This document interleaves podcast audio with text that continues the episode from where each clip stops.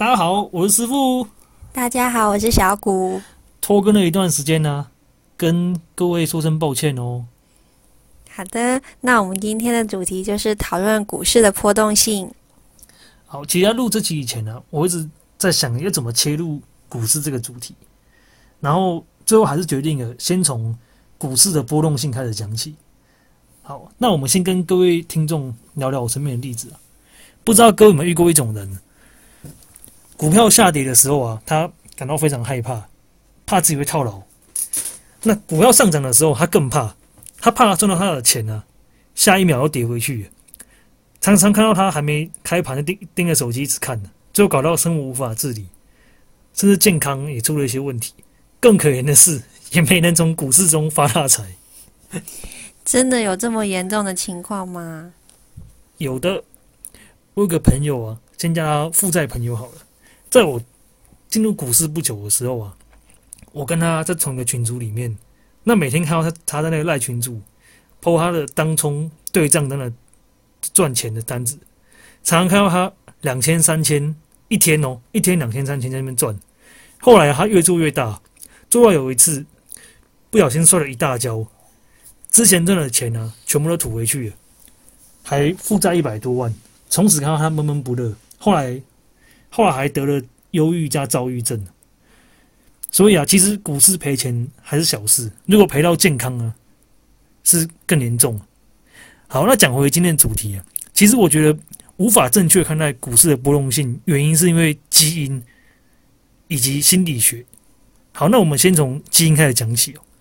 其实人天生就会有。规避风险的想法，在远古时代啊，人的存活率非常低，大多数人都要跟大自然去奋斗，三不五时就猛兽攻击以及天灾等等。所以，根据物种起源法则，如果不会跟不会去规避风险的人呢，大家都死了，活下来的都是有规避风险的基因存在。只是现在大多数人不用担心生存的问题，他们认为的风险是会失去钱的问题。所以，如果听众朋友，这种症状的话，其实不用太自责，任何人都会想规避风险，哎，规避失去钱的风险。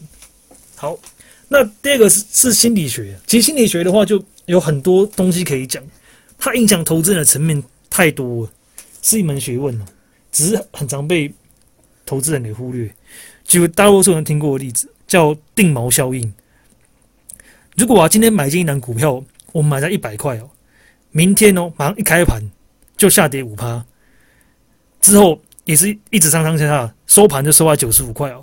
这时候定锚效应就已经发挥作用，我们会把自己当初买进股票的价值设为一百块，对一百块这个这个数字会特别的执着，心里想着原本一百，现在剩九十五，我赔五块钱了，怎么办？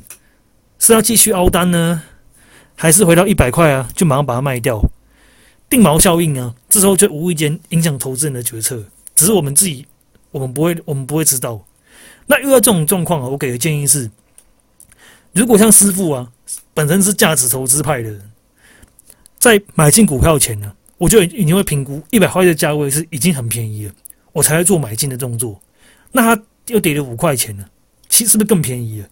更便宜的话，那我们应该要要加码，又或者是如果像猛哥。某哥他是做短线投资的，他本来的策略就是五趴要设停损，那他隔一天如果收完的时候还是收到九十五的话，他就会毫不犹豫的把它卖掉。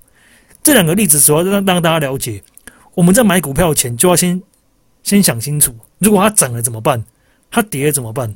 如果它每天都盘整都不动的话，那要怎么办？每个人都一定要有一套自己的策略，而且有纪律的执行，这样才不会慌张哦。师傅，什么是价值投资啊？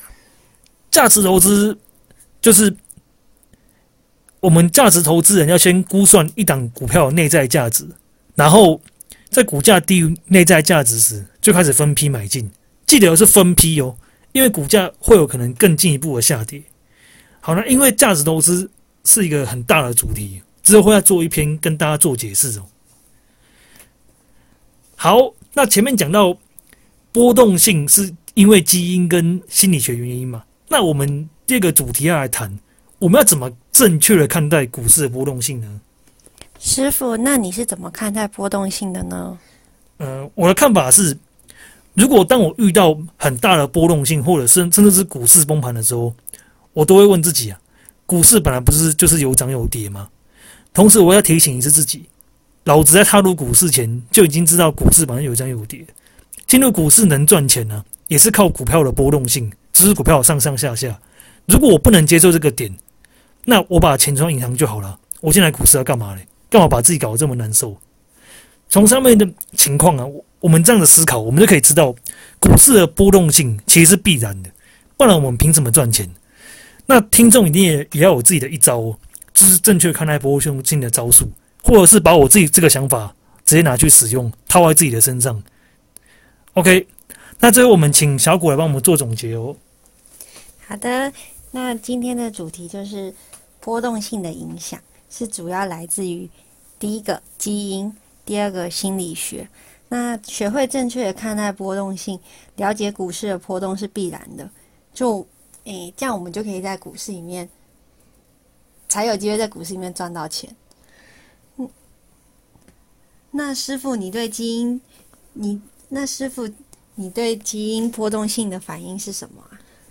其实我对日常生活中的风险啊，会感到焦虑，这是我的基因啊。但是我在股市。